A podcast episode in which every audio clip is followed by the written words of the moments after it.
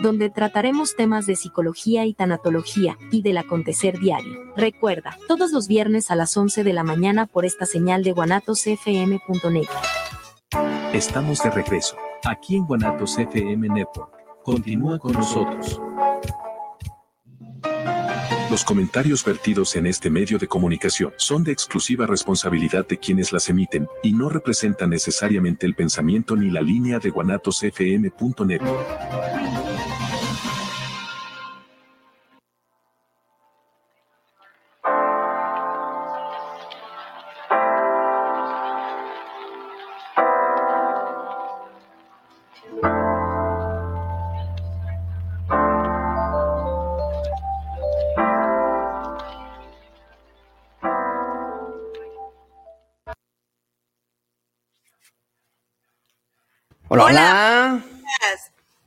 amigo. Hola, señorita. Buenos días, buenos días. Muy buenos días. traemos un invitado genial. Cuando lo pasaron por acá, un amigo, un buen amigo, se llama Omar, Omar Torres. Dije yo, está genial porque es finanzas personales. Así que ahorita les vamos a dar la, la bienvenida, mi queridísimo Francisco. Pero antes de esto, Gracias, gracias a todos los que nos están sintonizando, de los que nos han estado siguiendo, sobre todo mi querida Jessica. Buenos días, ¿cómo estás, hermosura? Muchas gracias. Gracias, gracias, gracias. Gracias por estarnos siguiendo. Por ahí hemos estado leyendo algunos comentarios que nos mandan en las redes, este, que nos están haciendo llegar. Les tenemos algunas, algunas invitaciones en este episodio, las vamos a estar compartiendo a lo largo del episodio. Vamos a estar haciendo algunas interrupciones. Pero, pues para comenzar este, este, este gran episodio, vamos a hablar acerca de, si, si, recuerden, si aquí somos inquebrantables, también tenemos que ser inquebrantables en todo lo que son nuestras finanzas. La forma de relacionarnos con el dinero, la manera en realmente cómo verlo, cómo percibirlo y sobre todo cómo utilizarlo. Cómo utilizar la deuda, sobre todo, que aquí nuestro, nuestro experto nos va a enseñar, nos va a dar algunos tips. Así que antes de comenzar, permítanos hacer esas afirmaciones donde sea que estés, si vas manejando, no cierres los ojos, ya sabes, puedes chocar, pero cierra tus ojos, una manita en el corazón, recibe estas afirmaciones, son para ti, son para ti, para el universo, para todas las personas que puedan estar a tu alrededor, repítelas contigo mismo si quieres. Eres abundancia, eres riqueza, eres amor, eres una divinidad, eres una obra de arte, sobre todo eres poderoso o poderosa. Si quieres decir esto, eres millonario, créelo y siéntelo. Tienes millones de partículas de oxígeno, millones de oportunidades en la vida, millones de maneras de salir adelante. Gracias por estar y sobre todo eres inquebrantable. Gracias, gracias, gracias, gracias por estar. Amiga Jessica, algo que quieras dar para entrar ahorita y ahorita presentamos a mi queridísimo Francisco.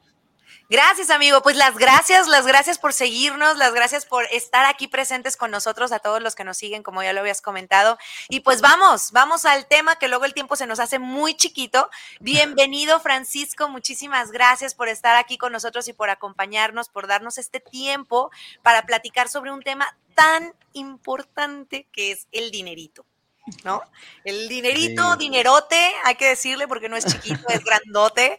Eh, en abundancia, aquí hablamos muchísimos temas sobre abundancia, pero creo que el tener conciencia de cómo manejamos nuestro dinero, de cómo, eh, hasta cómo invertimos, que es algo que no estamos acostumbrados a hacer, es algo súper importante para que todos los que nos están escuchando podamos tomar un poquito de, del gran aprendizaje que tú nos vas a venir a dar, Francisco.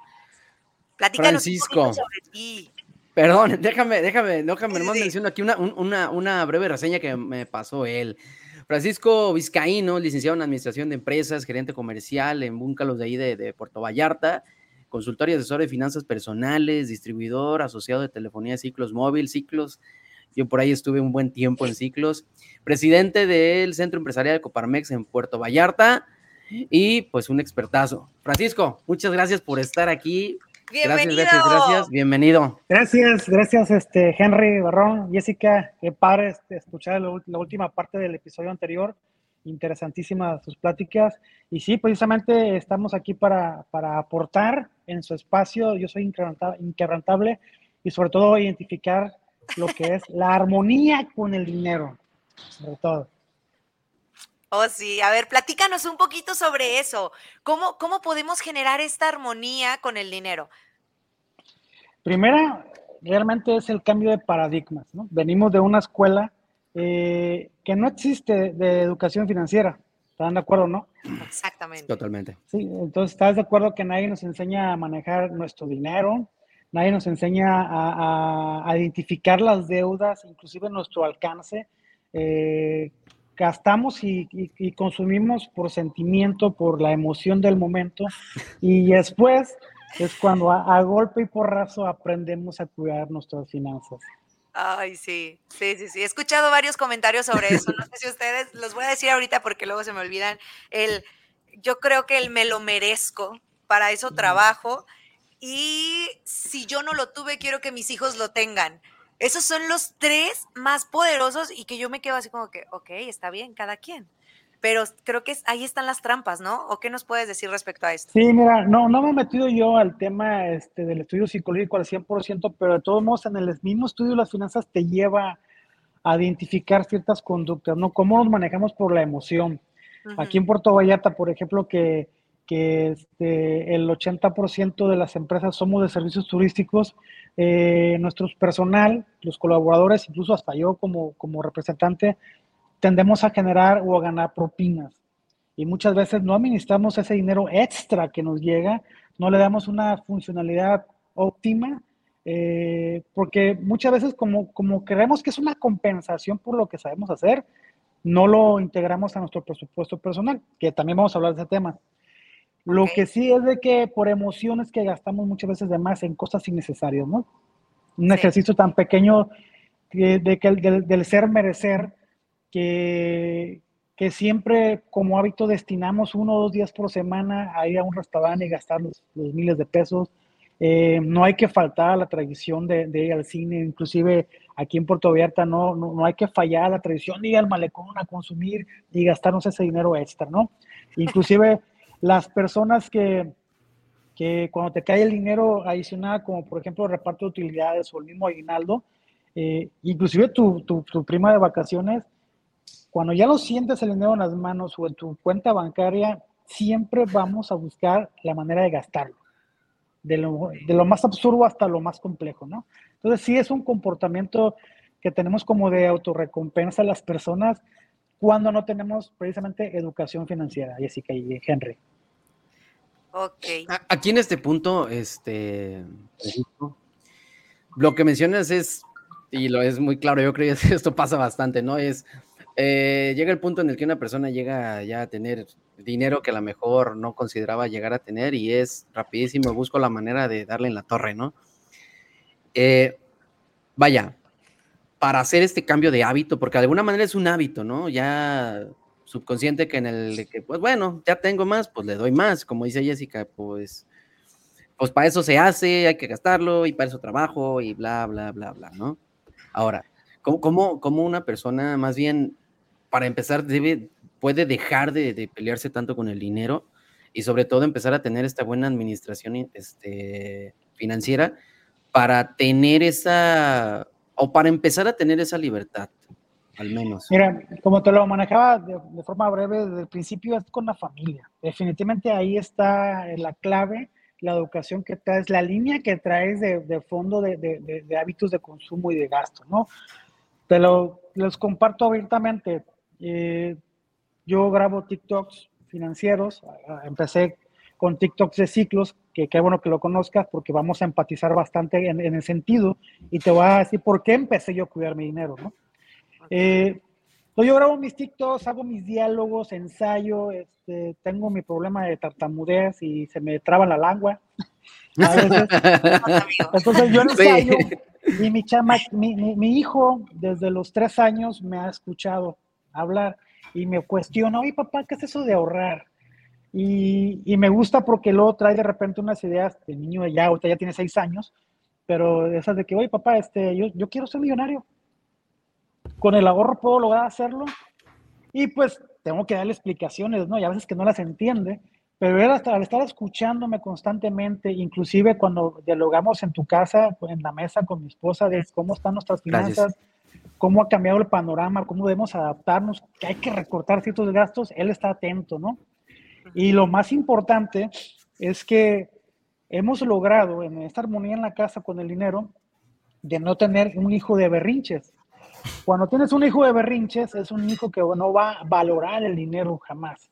Entonces, sí, te parte el corazón como padre decir, hoy sí, se le antoja ese mono o ese carrito, pero hoy no puedo, hoy no puedo, y es hablar claramente con ellos, ¿no? En mi caso, en mi familia, sí tuvimos este, en una época de, nuestra vida unas limitaciones en cuanto a los gustos, entonces yo aprendí a ser un hijo que no pedía, ¿sí? Entonces ya vienen los hábitos, ¿no? Entonces desde desde la, del círculo familiar viene esa armonía con el dinero. Entonces se, se traduce a tus hábitos, ¿no? Por ejemplo, a mí, eh, sí, sí me enseñaron a ahorrar, pero no con una meta. Que yo ahorraba. Entonces, imagínate, yo este, prácticamente solo viviendo en Tepic, en la casa que, que mi papá hizo el esfuerzo de comprar por medio de Infonavit, eh, yo no cuidaba el dinero. Entonces, yo tenía mis covers en mi casa, ganaba dinero, pero no tenía una meta definida, ¿no? Ahora de mi vida adulta, digo, si yo hubiera juntado ese dinero, lo hubiera acumulado, el hubiera no existe, ya lo saben, ¿no?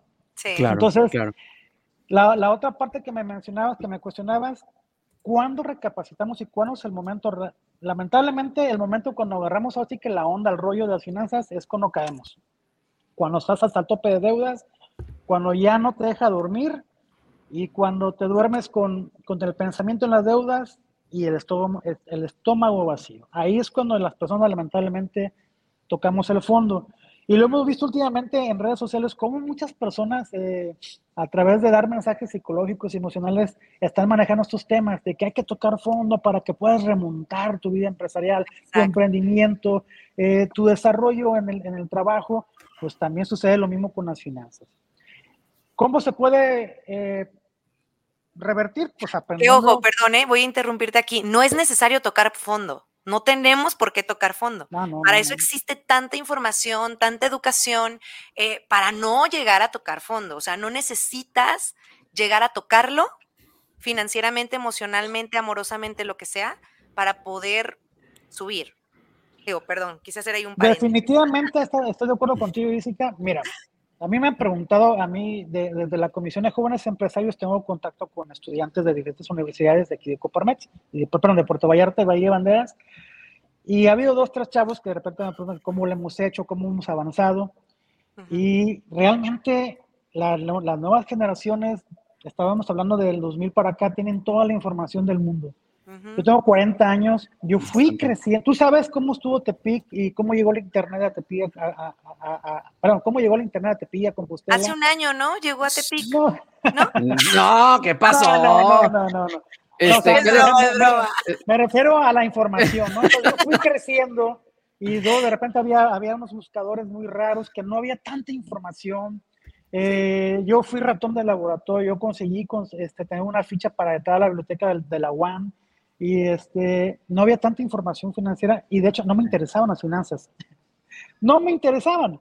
Pero si tú me preguntas ahora, ¿qué, qué, qué hubiera, si yo hubiera tenido la oportunidad que, ten, que tienen ahora los chavos de escuchar a un Francisco en redes sociales, de escuchar a, a Carlos Muñoz, de escuchar a Luis, el, el, el yerno de, de, Carlos, escuchar a esas personalidades, al mismo, al mismo este, Carlos eh, Salinas Pliego de, de, de, grupo este, Azteca, que dan consejos de finanzas. Imagínate, bueno, ya metí gol, no, ¿verdad? A mí se me van los goles, ¿eh? Este que patrocínenos. No, no, no. Este, no te preocupes. O inclusive haber tenido yo este, en la misma formación que tuve como, como estudiante, que un profesor me dijera, hey, canijos, este, cuiden sus finanzas personales, empiecen a ahorrar para el futuro. Si me hayan dicho información, el gobierno existe, pero fuera otro mi panorama, ¿no? Sí, fuera claro, otra la realidad, claro. ¿no? Entonces, sí aprendimos de golpe por razo cuando caemos, pero también es importante, tú lo dijiste muy acertadamente, Isica, tenemos un mar de información. Realmente, de esta generación de, de pandemia para acá, quien no mejoró sus finanzas personales es porque de plano está distraído. Sí. Perdió Totalmente. el enfoque y está fuera de la atención. Sí. Totalmente. Sonámbulo. Y vamos hablando de esos hábitos que ahorita nos comentaste. Eh, ¿Qué hábitos podemos empezar a adoptar para que nuestras finanzas sean más sanas? Mira, hay dos factores que, están influyendo actualmente. Eh, uno, que no podemos dejar eh, de estar atentos. Por ejemplo, eh, ¿te has dado cuenta, Jessica o Henry, que cada día percibimos que rinde menos el dinero o que las cosas están más caras? Entonces, hay factores que debemos considerar como la inflación, el aumento, la inflación, que no es inflación según el gobierno, pero sí hay que ver el, tema del, aumento desmedido de los precios, ¿no? Porque es una cadena de valor. Aumenta el salario mínimo, aumenta las cargas sociales y por ende alguien tiene que pagar ese aumento que somos el consumidor final. Dos, eh, al alcanzar esta brecha eh, de salarial, pues sí, en algunos sectores se topó ese aumento y sí, sí es un beneficio económico, realmente, ¿sí? En otros no. Sí, los que seguimos ganando 3 mil a, la, a, este, a la semana, pues ante el Seguro Social ganas la parte proporcionada del aumento, salario mínimo. Pero las cosas siguen subiendo de precio. El transporte, los viáticos, la gasolina, el mandado, el súper, todo esto. Entonces, desde ahí viene esa generar conciencia. Una, hábitos en el consumo, en el gasto. Saber identificarlos es lo más difícil que hay cuando una persona quiere retomar sus finanzas personales, ¿no? Saber identificar los prioritarios y dividirlos, que la renta o el, pago de la deuda al Infonavit, eh, los servicios que es electricidad, agua, todo el internet que ya, la telefonía que ya es este, parte de la canasta básica, son, son gastos de primer nivel que no puedes sí o sí quitar. Entonces son parte que tienes que fraccionarlo y destinarle de tu presupuesto, de tu ingreso y destinarle a esa parte, ¿no? Después vienen los gastos variables, que, que la ida a cenar, que, que, de repente me compro una blusa, que de repente se me descompuso eh, el equipo de cómputo, mi celular, hay que repararlo, son esos gastos que, que no tienes considerados dentro del, de, tu presupuesto corriente. Pero aún así, este se puede controlar, logrando prevenir y fondo para, para, para, para riesgos, ¿no? Pero el más difícil de todos los tipos de gastos es el gasto hormiga. Ah, A ver, platícanos de ese gasto hormiga. ¿Qué es el gasto hormiga para todos los que lo tenemos? Este, si digo marcas me censuran, por favor. ¿eh? No, no, aquí, aquí es libre, aquí puedes decir lo que tú ah, quieras. Perfecto. No, pues ese, ese, hábito que tenemos tan, tan, tan absurdo de la necesidad de comprar este, por pertenencia, eh, eh, consumo de, café, por ejemplo, en esta marca de la Sirenita, que realmente no es un café barato, te venden el estatus, te venden este, esa necesidad. Eh, y muchas veces este, que vamos también a las tiendas de conveniencia a estar en un consumo constante, es un, es un gasto acumulado, de hecho que no está presupuestado y muchas veces gastas más de lo que ganas. Te voy a, te voy a platicar una pequeña historia de un colaborador que llegó a un grado de que cada un día antes del pago de nómina me empezaba a pedir 200 pesos y a veces me los pagaba, ¿no? Y a veces no me los pagaba. Y cuando me los pagaba, la siguiente quincena me pedía 400. ¿Qué pasaba? Pues, tuve que sentarme con él, oye, pues es que la verdad sí está bien, eh, reconozco que, que, no es un sueldo competitivo, pero es un sueldo ad hoc al puesto de trabajo.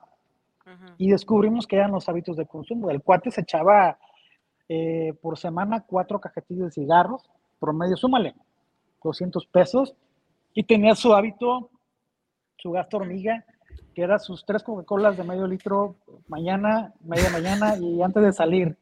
Entonces, cada una, por lo bajito que es la de cristal, creo que cuesta como unas... 20 pesos, ¿no? 20 pesos, pues sácale 60 pesos diarios. 6 por 5, 30 más 200 de cigarros, 500. Y tenía un sueldo de 2.200 pesos, entonces ¿cuánto le restaba para la semana? El pasaje aquí en Puerto Vallarta, por lo menos, te estás gastando 200 pesos a la semana. Entonces ahí descubrimos que había un hábito en los gastos. Nomás le bajó una ración al refresco y una que de cigarros, pero es que es poco a poco. Para alcanzar los 200 pesos, los completó y dijo ya. así es. Y luego de repente también tenemos el, el, el aquella, uh, ¿cómo? Es aquellas personas que no saben racionar los alimentos. Que de repente hacemos el, el cocido de res para la cuadra y pues vives tú solo con tu pareja. Entonces, dos días comes cocido de res y después te sobra hasta que se deja perder. Eso es un gasto, es un mal hábito también, que, que es un vicio que tenemos ocultos. Entonces, así bastantes ejemplos, ¿no? Eh, por ejemplo, eh, yo en lo particular no tengo un vehículo para moverme. Tenemos uno en la familia. Cuando pasa la pandemia, se prestó la necesidad de vender mi pickup, una pickup que te consumía como lo que te puedas imaginar, tenía un presupuesto de 1.600 a la semana y, y, y, para que no, me, que no me tenía que mover dos días para que me rendieran esos 1.600. La vendo por X razón. Después yo tenía un bocho 76 que un amigo de Tepic me lo compró y tenía un, tenía un gasto similar porque los bochos no son ahorradores, son motores viejos, ¿no? Entonces decido yo moverme en plataformas de, de, de transporte digital y me di cuenta que estoy gastando menos. ¿En serio? Sí, o sea, y aparte tengo chofer. no pago servicio y me facturan. Entonces, y no te, no te este, estresas en el tráfico. no, y aparte. Sale más barato. Por el hábito de consumo, te digo, yo manejaba una camioneta de seis cilindros. Sí, sí, sí, una grande. Entonces yo ya me empezaba a limitar a esos 1.600 por semana. Y si, si yo hacía un, un, un, viaje mayor, este, pues me aguantaba y un día no salía, pero teníamos la camioneta de mi esposa. Entonces, yo empecé a ver el tema de la productividad. De hecho, al grado de que mi esposa, cuando salimos juntos, ella maneja y yo estoy trabajando con, con el iPad, con el celular, estoy mandando mensajes, haciendo correos, este, haciendo videos, este, propuestas, iniciativas, más que ahorita que el cargo que tengo de Coparmex me mantiene más ocupado y pensando en, el tema creativo, ¿no? Pero vino el tema de, de ahí descubrí yo un hábito realmente, te pregunto, ¿realmente ocupas tu carro para moverte estas distancias? Y más en Tepique, pues en cinco minutos recorres toda la ciudad. Sí, no. Tenía que decir chiste, saludos, sí. compadre. No, no, no, es, obvio. yo fui la única, muy bien, gracias. Me, preguntan a mí, oye, ¿por qué amas Tepique? Le digo, las distancias, le digo, están adorables. digo, salgo diez minutos Camino tres pasos y ya estoy en el norte y luego camino tres, ya estoy en el sur. Yo, yo caminaba cuando me quedaba sin dinero en la universidad, yo caminaba de la UAN hasta la Colosio, donde está el DIF estatal. Por ahí tenés tu casa. Gracias. Gracias. O, antes había un botanero que se llamaba El Vaqueros. ahí, se me iba, ahí se me iban mis ahorros y pues eran dos kilómetros, me iba caminando, entonces ahorraba el pasaje. No, sí, pero realmente son los hábitos. Son los hábitos que tienes que aprender a detectar dónde se te va el dinero. Ok. Entonces, los hábitos, no, adelante. Perdón, sí, perdón. Vamos a recapitular. Digo, para los que nos están escuchando, anótenlo por ahí, porque ahora sí que, como nos decía, nos dice Jessica, nos dice Francisco, la información está ahí, los hemos dicho, ¿no? Y por algo estamos también compartiendo. Eh, eh, Francisco nos está compartiendo su tiempo, Jessica y yo también, entonces la información está. Recapitulando. Número uno son gastos prioritarios. Poner los gastos prioritarios siempre, como la renta, como luz, agua o este, telefonía, que son los que ya necesitas sí o sí, ¿no? La comida necesaria solamente. El número dos son como gastitos, como ah, una blusita, un gustito, una salidita, algo que obvio te haga una sentido. Y esos, eso se pueden programar, ojo, es la diferencia del gasto hormiga. Eso se pueden programar, pues son controlables. ok, son, son más de que voy el fin de semana, por ejemplo, al cine. Voy y al cine, este, pongo a lo mejor, no sé, 300 de capital, ¿no? A lo mejor. Eh, entonces me puedo comprar unas palomitas, un refresquito y ya la entrada. Algo así, ¿no? Y, avisarle al novio o a la novia también cuál es el presupuesto. se vale. Sí, totalmente, totalmente, bastante. Se vale, se vale, porque siempre en las complacencias o en las cosas banales se nos va. Y de repente, a ver, ¿cuántas veces no les pasó en la universidad o en la preparatoria que gastabas de más? Sí. Y como te lo acaba de comentar Henry y Jessica, yo me regresaba caminando porque el hombre quería quedar bien con los amigos y gastábamos de más en el vaquero, ¿no? Sí. ¿Cuántas veces me ha pasado, no? No, y fíjate, esto es algo, es algo muy importante esto que están diciendo, porque de hecho yo con mi esposo, cuando éramos novios, si era de que, ok, nos vamos a ir a, vamos a ir a tal lado, ¿cuánto, cuánto, con cuánto tenemos? O sea, siempre era como que no, no, yo no era como que, ay, sí voy a gastar y hasta que, porque éramos estudiambres. Entonces teníamos que adaptarnos a lo que teníamos. Cuando nos íbamos de viaje, recuerdo que nos íbamos a Vallarta y nos íbamos casi, casi de mochilazo. Eran aventuras padrísimas, pero teníamos un presupuesto. Y decíamos, es tanto. Y él también siempre era muy, muy, muy abierto en esa parte de decirme, traigo tanto. No sé si porque yo le di la confianza y hay mujeres que no dan esa confianza, pero sí, sí creo que como mujeres también es súper importante que tomemos esa iniciativa de, ok, ¿cuánto tenemos? ¿Qué, vamos a alcanzar a hacer? ¿Hasta dónde nos vamos a ir? ¿Qué, qué, tenemos esto o esto? ¿Qué hacemos? Porque luego también es muy fácil decir, ah, pues el hombre que, gaste, ¿no? Y luego ya después se casan y sigue como que con la misma mentalidad de que pues que gaste, que se endeude, que, le meta la tarjeta. Y, es un tema debatible en redes sociales, ¿eh? bastante. Bastante debatible, que es que de verdad también uno como hombre debe bajarse ese tipo de orgullos, este, y también generar, como bien lo dices, generar esa conciencia, pues en el colectivo, ¿no? En la pareja, porque sí, sí de repente llegas a un momento que es bastante pesado este, soportar, y luego si se logra consolidar un matrimonio y después viene la responsabilidad de los hijos, son nuevos gastos.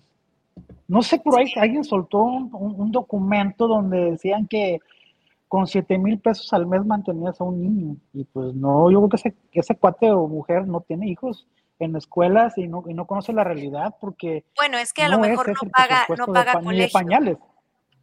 A lo mejor no paga colegios y ya ahí ya te estás ahorrando cuatro mil pesos de colegiatura, en lo que ya en la comida, ay, me trabé. ¿Sí me escucharon? Sí, sí, sí. Sí, sí, sí, estás bien, estás bien. Ok, ay, como que veo que me trabo. Pero, por ejemplo, le, presupuestaban al, niño en alimentación 1.200 pesos, pues, ¿qué le van a dar de comer? ¿Al mes? sí, al mes, o sea, no, no, no, no es un gráfico real, este, de hecho, estuvo muy polémico este, todo lo que, lo que estuvimos ahí debatiendo en redes sociales, abierto el tema. Está como el cuate político que decía que con 200 pesos le hace un mexicano. No, yo ya lo intenté, no le hace un mexicano con 200 pesos al día. Sí, porque hay muchas responsabilidades que, que, seguir y aparte no tenemos el hábito del ahorro. Exacto. A ver, vamos hablando de ese hábito, el ahorro. Los mexicanos tenemos una forma de ahorro muy peculiar este, de antaños, que es acumular el dinero y ponerlo bajo la almohada o bajo el colchón. Eh, ya más aventurados un cochinito. Y hay muy, hay muy poca estadística, pero sigue en aumento y se refleja un poquito más en las mujeres. No tengo el dato, pero es relativamente una diferencia bastante considerable que las mujeres ahorran más en cuentas bancarias. Pero así es como se maneja el mexicano. Y aparte tenemos el ahorro colectivo. Se escucha bien padre, ¿verdad? La tanda o la, cundina, la tanda o la cundina, ¿no? Que nos organizamos, eh, este, un grupo de 11, 12 personas y ponemos una fecha de, de,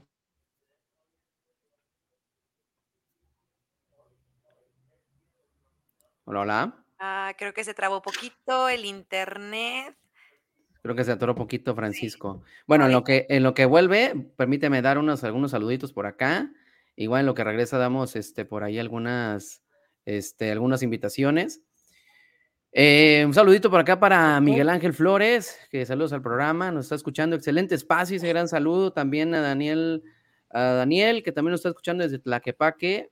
Saludos desde la Ciudad de México, dice inquebrantables esta mañana.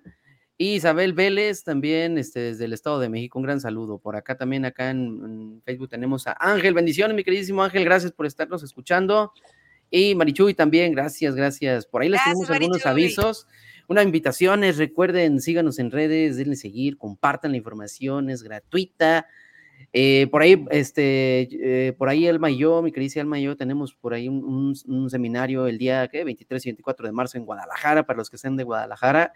¿Para qué? Para hacer este cambio de creencias, paradigmas, hacer una conexión más con lo que trabajamos o que trabaja tu servidor, que es la conexión hacia el alma o hacia el ser ¿Para qué? Pues primero hay que ser para tener, primero hacer, hacer, tener, ¿no? Entonces, vamos a tener por ahí un seminario, la invitación es abierta, síganos en redes, por ahí Henry Barrón me encuentran así.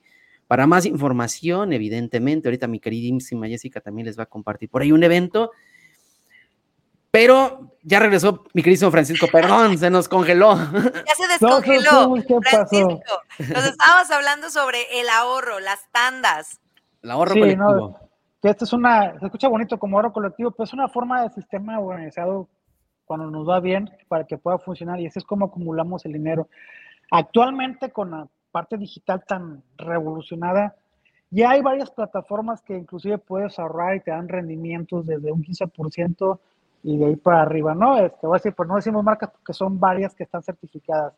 Siempre, siempre buscar esas alternativas, pero como lo dije anteriormente, si no tienes un enfoque, si no sabes para qué quieres ese fondo de ahorro, no te va a servir, te lo vas a malgastar, ¿no? Inclusive muchas personas dicen, ay, quiero la tanda para adelantarle la deuda a la casa y te llega la tanda y se te fue, ay, pues vamos a echarnos un cine, vamos a esto, vamos al restaurante y lo desmoronaste, ¿no? Estaba como la canción, todo se derrumbó. Entonces debes tener un enfoque. Un, un, tema muy relevante que se está manejando este, por parte de los bancos, por parte de las aseguradoras, es tener un plan personal para el retiro. No tanto, y sí, sí, no, ¿sale? Sí, no como negocio para, para estas entidades, pero sí por una preocupación alarmante de qué nos espera en, dentro de 20 o 30 años a la generación que somos ley 97. Hasta el momento... Eso, quiere decir, para los que no saben, que ya no nos vamos a jubilar como se jubilaban las personas anteriores. Sí. Lo que tú generes con tu ahorro voluntario más tu trabajo, es lo que, con lo que te vas a retirar y ya los contribuyentes no te vamos a mantener. Como ahorita estamos todos con nuestras contribuciones manteniendo a las personas que ya se jubilaron. Hasta el momento es una especulación de parte del presidente de la República que pues, va a volver al sistema de pensiones como estaba antes, pero mientras no se haya un cambio, el día de hoy sigue siendo un tema alarmante que debemos tener previsto en nuestro futuro, ¿no? Y puedes buscar cualquier aseguradora, o sea, ya, ya, están, ya son sistemas alcanzables porque se dieron cuenta de que no todos tenemos esos capitales mensuales, entonces se adaptan. De hecho, eh, algunas marcas de aseguradoras están, manejando un ingreso mensual de hasta mil, desde 1.800 pesos para que tú tengas tu plan personal de retiro a 10, 15, 20 años y con retroactivos cada 5 años, o sea, que te puedes beneficiar de tu propio dinero que estás ahorrando, ¿no? o sea, ¿cómo es eso? ¿Que puedo, puedo yo sacar el dinero que ya tengo? Sí, cada cinco años tienes un porcentaje que puedes retirar, si no lo vuelves a reinvertir y se sigue en el acumulando. Ok. Así es. También hay empresas que te ofrecen un sistema de interés compuesto, donde tú tienes un dinero que vas a ahorrar. Eh, ellos con operaciones bursátiles hacen que crecer tu dinero, pero en el acumulado lo acrecentas tu dinero constantemente. Y hay varias entidades este, eh, legales, que son pocas en México, que, que, te ayudan realmente de esa manera. ¿no? Entonces siempre no te dejes ir por, lo que ves en redes sociales, no todo es tan real. Hay muchas empresas que entran y salen y que no están certificadas ni verificadas. Lee, cuestiona, lee, cuestiona, hay mucho vende humo. Gracias a ti. perdón que te interrumpa. ¿Cómo, o sea, cómo podemos nosotros identificar o, o cómo tienen que estar ellos certificados para que, ¿qué certificación tienen que tener para que yo pueda decir, ahí sí puedo poner yo mi dinero? Claro que sí, debe tener, por, perdón, debe estar primeramente reconocida por el Banco de México y también por Hacienda. Sí, ya las pueden catalogar como SOPOFI, ese tipo de, empresas de inversión o de ahorro, ¿sí? Eh, siempre verifique, hay, hay un listado constante, ¿eh? sube y baja en, en, esta parte de plataformas que les comento, por lo mismo que les digo, empresas que entran, que realmente no pueden tener un, sistema fiable de inversión. Sustentable. Y hay otras empresas, exactamente, y hay otras que sí logran estar este, vigentes, como por ejemplo, eh, hay una eh, empresa Nayarita, realmente que se llama Bahía Nayarit, que es hermana de, Ciclos, y es una empresa que en los últimos cinco años, si no me equivoco, se ha mantenido al margen, otorgándose 4%, y la verdad yo tengo mi dinero invertido ahí, eh, cachito que me cae, tanda que me cae, tanda que va para la inversión, porque este, es de las pocas empresas en México que son fiables. Y aparte, pues tenemos la confianza de que los dueños son conocidos de nosotros y pues este, estamos en, conexión, ¿no? Entonces hay muchas alternativas, me pueden contactar, o Henry que sabe bien la información, lo pueden contactar para que los puedan ustedes invertir. porque también, eso todos los temas que debemos también estudiar como parte de los factores económicos de las finanzas personales. Ya dijimos, el gasto. No hemos llegado a la deuda, pero ya hablamos del ahorro y también estamos hablando de inversiones. El ahorro ya puede ser inversión, pero tienes que tenerle un plazo definido. Cuando es con inversión, asumir el riesgo, debe estar consciente, pero tienes que tener una meta definida. Si lo quieres como ahorro para retiro, ok, déjalo, que se quede ahí. Puedes generar ahorro más inversión para comprarte un carro, ¿por qué no? Una estrategia de una buena compra de carro es que por lo menos aportes el, entre el 25 y 30% así de, de enganche. Bastante, bastante. ¿Sí? Esa es una muy buena estrategia y muy fácil te van a soltar un vehículo. Van a creer en ti y en tu capacidad de pago por ese, ah, por ese enganche tan grande que hiciste. Te lo digo como estrategia que nos ha funcionado a nosotros. ¿Sí? Entonces, tienes que ponerle plazo, tienes que ponerle metas. La otra parte de, de, del ahorro es saber cuánto vas a destinar. ¿sí? Tienes un ingreso solamente, pues ya dijimos, tus gastos fijos, tus gastos variables, controlar el gasto hormiga. Y si tienes deudas, también entra dentro del presupuesto de, como un gasto porque está saliendo el dinero cada mes o cada semana, ¿no? Entonces, ¿cuánto vas a destinar? Porque, miren, recordaremos, eh, me imagino que tu público es joven, pero ahí te va. A mí me pasó y yo creo que ustedes. Esta tienda que llegó en el 2000-2001 en Tepic, de, de, ropa, ahí donde está este, eh, una tienda de ropa, que te daban tarjetas a los estudiantes con un crédito de hasta de dos mil pesos. CNA. Ah, bueno, ya lo dijiste tú, no fui yo. No pasa nada. Este, ok, yo sacaba mi cuenta y decía, bueno, pues sí puedo pagarlo porque, pues mira, yo gasto 400 a la, a la, a la semana, me rinden, bueno, en aquel entonces, ¿eh? En sí. aquel entonces yo solo me rendían 400 para la semana de sobrevivir con comida, desayuno y comida. Me, eh, tenía otro presupuesto para, para este, los camiones y dice, bueno, si alcanzo a comprarme ropa. Y luego llegas a la tienda y te decían, no, pues usted nomás con un abono de 200 mensuales la hace o 300 mensuales la hace. Ok. Ajá. Pero se te olvidaban los otros gastos.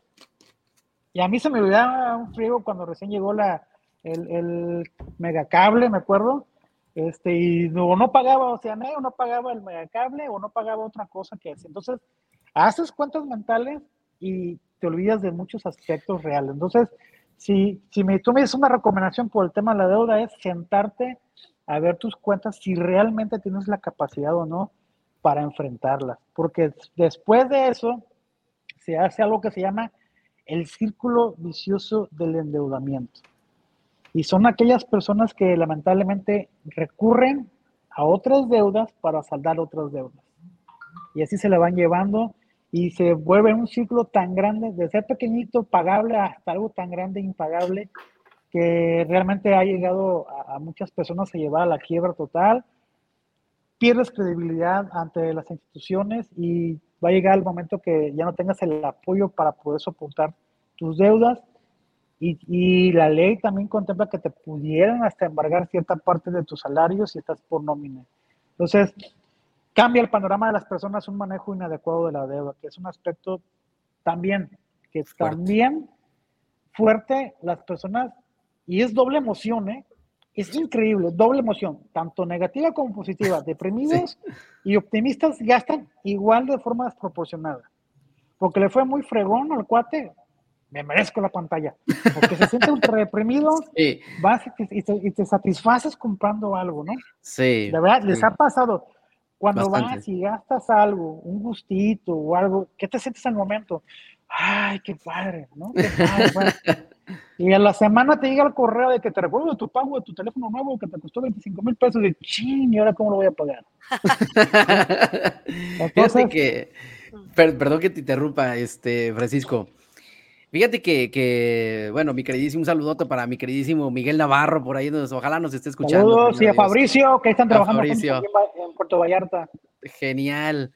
Este, fíjate que, pues, ahí me, eh, por, con Miguel, por ahí me enseñó hace años a, a, a invertir en bolsa, y por ahí estuve buen rato este, haciendo movimientos por ahí, y fíjate cómo, cómo es las cosas, ¿no? En aquel entonces no tenía nada de cultura al menos de cultura financiera, ¿no? Para mí era ganar, ganar, ganar, y gastar y gastar y gastar. Entonces, eh, aquí yo creo que un factor importante que, que yo noté ahí es tener paciencia, bastante paciencia, porque a veces queremos invertir en algo y ya queremos ver el retorno inmediato y sobre todo de manera masiva, ¿no?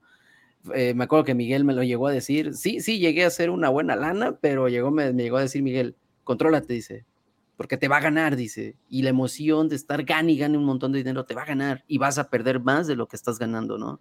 Entonces, obvio, me llegó a pasar, sí, y fue cuando me dijo Miguel, te dije, pero aquí, ahorita mencionaste algo del endeudamiento y de la, del ciclo del endeudamiento, ¿no? ¿Cómo puede una persona romper ese ciclo? Decir, ¿sabes qué? Ya voy a armar una estrategia, ya dijeron estos tres loquitos aquí y Francisco dice esto, pero ¿cómo puedo romper ese ciclo de, de, de, de estarme en deuda y en deuda? Y mínimo empezar a liquidarlas, ¿no? Una por una. Mira, lo más difícil con de, de, las finanzas personales es que muchas personas no, nos, nos, nos paniqueamos de que es muy difícil, ¿no? Por ejemplo, ¿cómo hacer un presupuesto? Bien, mugre es fácil. Mugres. Tienes, así, tienes tus, sí. es que iba a decir, iba a decir pinches, pero no. ¿eh? Puedes decir groserías, tú tranquilo. Ah, bueno, gracias. No pasa nada. Me cuesta trabajo controlar mi francés en este momento, pero bueno, dale, lo posible. dale, dale. Bien pinche fácil, a ver, dinos algo bien pinche fácil. Dijera mi amigo chilango, bien pinches mames fácil. De un lado tienes tú o tus ingresos. Ojo, volvemos al tema que mencionó Jesse, empata, hombre, mujer, pareja, bajo el mismo techo, empata sus ingresos. Uno solo. Ganas 5 mil, ganas 7 mil, ingresan 12 mil a tu casa. ¿Va? El que sigue, gastos, como dijimos, los fijos, los que no puedes desistir de ellos porque son parte de tu necesidad. Ahí va también la despensa. ¿Cuánto le vas a proponer por semana a tu comida? Porque es un fijo, ¿están de acuerdo? Sí. Entonces, desde ahí viene el ordenamiento. Y luego los variables, ¿cuánto puedes? Si estás hablando de enero y te tocó, eh, este, por ejemplo, el mono, ya sabes que vas a comprar para los tamales el 2 de febrero, ¿cuánto me gustan tamales el siguiente mes? Ahí va. Sí. Es un variable porque está programado y obviamente la idea siempre es no tener en el presupuesto la hormiga, mejor eliminarlo. Pero bueno, sencillo. Pones tus ingresos menos gastos.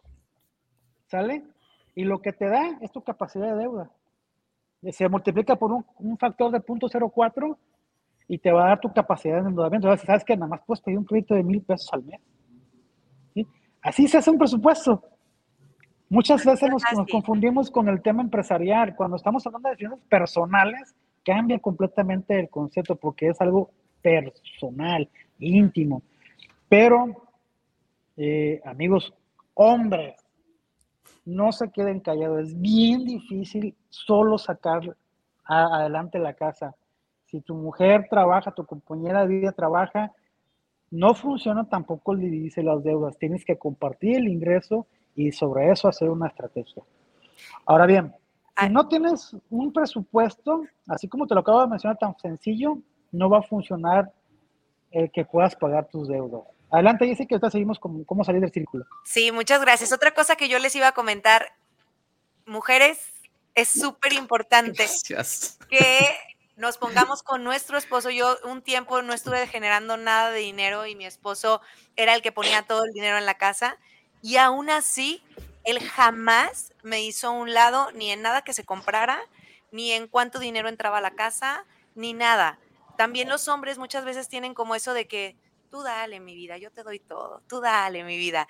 Está bien, pero está bien también que las mujeres podamos verlo y podamos decir, ok, esto es lo que se está gastando en la casa, esto es lo que está entrando en la casa, ok, está bien.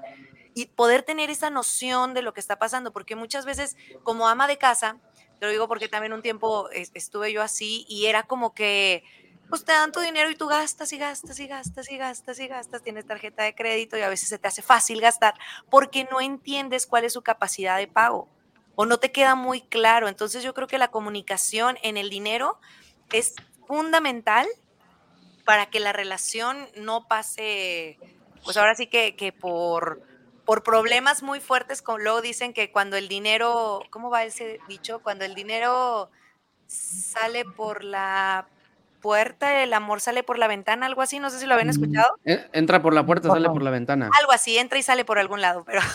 Ah, caray. Oh, ya vas a empezar.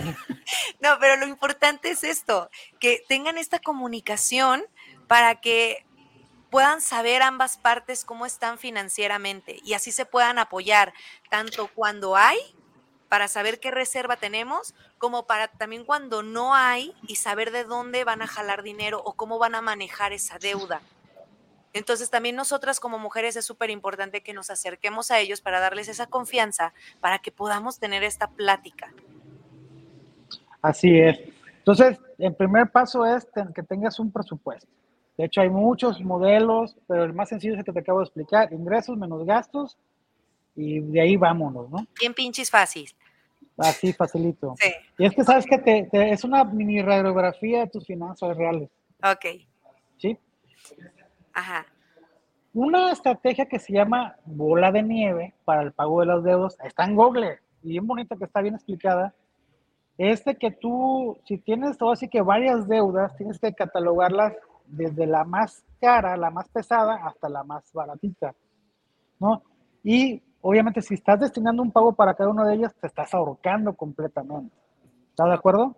Entonces, lo que vas a empezar a hacer es el resto de las deudas, te vas a enfocar en la mayor, pero el resto de las deudas vas a pagar los mínimos accesibles. Ok. No la mensualidad, porque aparece mensualidad y el mínimo. Eh, pero como ya estás ahorcado, el programa que está hasta el cuello, que, no, que no tienes libertad financiera, si tienes tres deudas, por ejemplo, 10, 5 y 2 mil pesos, te vas a enfocar en la mayor. La de 10. Y las otras dos te vas a enfocar a pagar mínimos. Lo que dejabas de pagar en la en medio y en la menor, la vas a acumular a la mayor.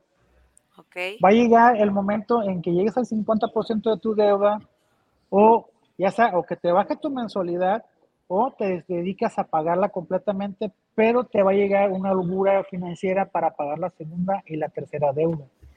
Esa holgura no te la gastes, no es tu recompensa por endrogarte, tienes que usarla y partirla para tus otras dos deudas.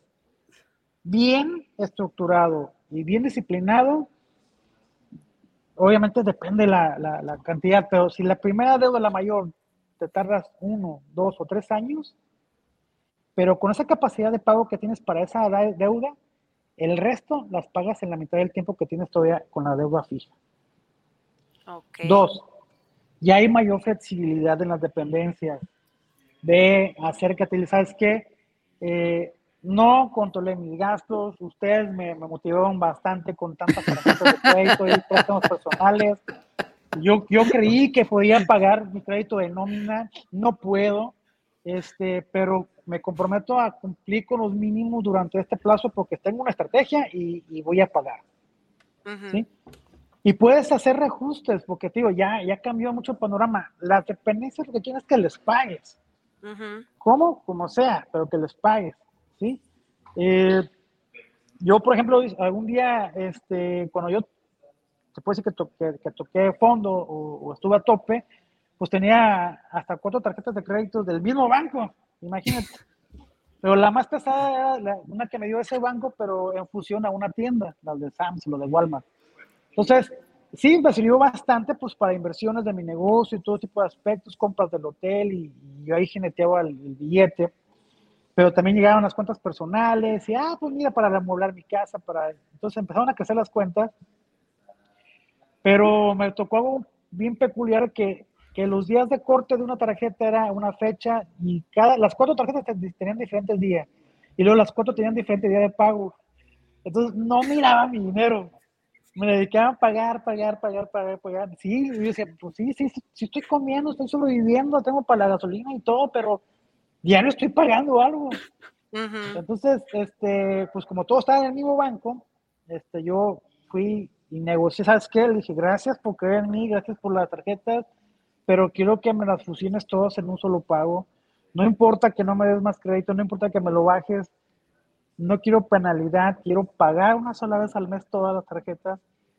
Fue un trabajo exhaustivo de, dos días, de ir a sentarme, de colgados en llamadas, y lo logré. La única que no pude fue la que estaba fusionada por, por cambios de políticas, pero de ahí en fuera logré inclusive hasta minimizar la, este, la deuda y alargar el plazo. Entonces ahí hicimos ese tipo de estrategias que te comento. Te estoy hablando antes, fue en el 2015, 2016, y yo en el 17, en el 18, me salí del sistema crediticio. No usé ninguna otra tarjeta de crédito ni me endeudé con nada. Todo era ahorro a través de la cooperativa Ciclos, lo poquito, mucho que nos caía. Hicimos varias compras y fue hasta este año 2021 que este, pues me ven las dependencias, que, tengo muy buen historial, que tengo un ingreso considerable y con la mano en la cintura tuvimos la oportunidad de adquirir el carro que es el que usa mi esposa actualmente. Entonces, ¿por qué es bueno pagar? Pues precisamente por el historial crediticio, porque ya hasta, hasta las telefonías te, te ponen en el buro por parte de pago. Entonces, desde ahí tienes que cuidarte, ¿no? De hecho. Entonces, Así es como puede salir adecuadamente una deuda, pero sí, siempre es vigilar. Ahora, actualmente, lo dije al principio, ya, no alcanza la nómina, ya, o ya no alcanza tu ingreso de tu negocio. Entonces, siempre es importante buscar un plan B, un plan B, un segundo ingreso, un ingreso constante o variable que te pueda ayudar a sobrevivir. Si ya tienes destinado tu ingreso constante, que es tu nómina, por ejemplo, o que facturas tú a la semana 5 mil y que con eso sobrevives, ah, pues el ingreso adicional debe ayudarte a sobrevivir para que el ingreso constante sea el que siga soportando tu gasto hormiga, tu gasto variable, tu gasto fijo y tus deudas y sobrevivir con el, con el, con el ingreso adicional. Son estrategias, pues. ¿Qué puedes hacer?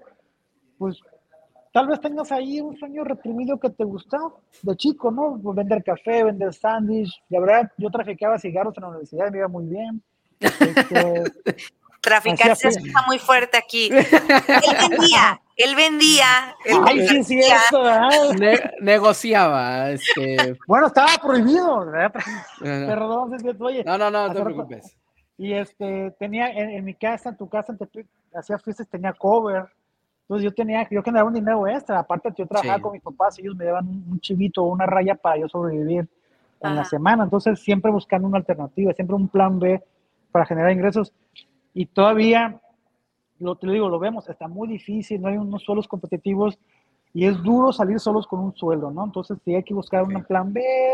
Mira, me, me, da mucho gusto ver amigos que eh, tienen muy buenos carros y están en las plataformas de, pues las plataformas de Uber o Didi, este, y luego los veo repartiendo Amazon, Mercado, les da pena de repente verme, digo, no, no te da pena, digo, pena es estar pidiendo dinero y estar pidiendo la verdad a todo el mundo, ¿no? Es un trabajo digno y aparte te distraes con esas personas. Yo no lo hago y quisiera yo hacerlo algún día por conocer personas, por moverme y, generar un ingreso extra fijo, pero tengo tantas actividades que ya mejor así me pongo en paz. Entonces, porque también ahí viene la otra parte, la administración adecuada del tiempo. ¿sí?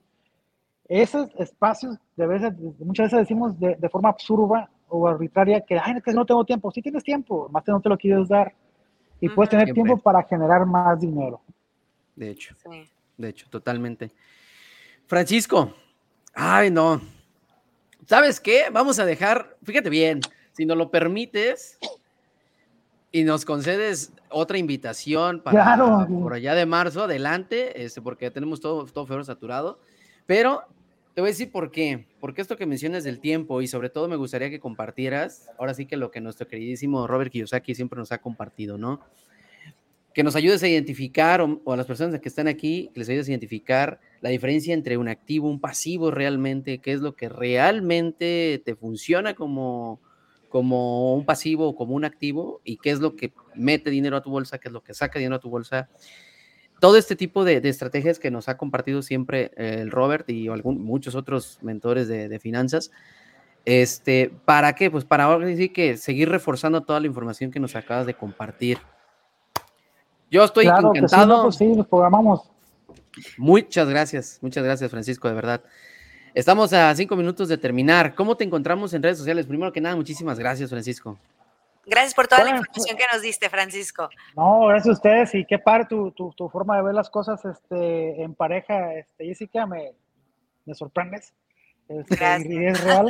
Me encuentras como Francisco Gabriel Vizcaíno y Francisco Gabriel Vizcaíno Finanzas en Facebook, en Instagram y también en TikTok. Entonces ahí tengo muchísima información no soy muy apegado a, no me enfoco al 100% en redes sociales. De hecho, yo trabajo más el face to face como consultoría, pero ahí me pueden contactar y hacemos un Zoom y hacemos una plática, ¿no? O sea, la primera, es más, si ustedes dicen, me, escuchamos en Soy yo soy inquebrantable, la primera sesión te la doy gratuita y... ¡Uh! Sí se escuchó, a ver, dilo otra vez, por favor, porque a lo mejor están medio dormidos y no escucharon, dilo otra vez, por favor. No, no, si, si me mencionan en mis redes sociales que eh, directamente en el Messenger que, que escucharon aquí en, en este podcast, yo soy inquebrantable, le doy la primera sesión de, de media hora gratuita y nada más programarnos. Gracias. Muy bien, muchísimas gracias. Gracias, gracias por dar. Querido Francisco, este, dime, dime. Y nada más una reflexión, ya para cerrar. No, no, no, adelante, este, dale, tenemos tiempo. Dijimos, ganar dinero extra. Ale va. Levante la mano o piense quién tiene el horno de su casa lleno de toppers o de bolsas. pues ahí hay una unidad de productiva. Ahí hay dinero. Exploten ese horno. ¿A quién fue, quién fue de esos niños que a mí me caían gordos que cada, que cada mes ganaban un diploma de matemáticas o de español o de oratoria? Ahí tienen un talento, explótenlo, ganen dinero. ¿sí? Entonces, desarrolle su talento. Así puede ganar dinero extra. Es donde, es donde, eso, fíjate que todavía, tenemos tiempo para cerrar, pero ahorita que mencionas esto, yo lo aprendí por ahí de, de, otro mentor y es decía, el dinero está en todas partes. ¿Sabes qué? Lo escuché de Juan Carlos Atoche. Es un, señor por ahí, un orador también, buenísimo.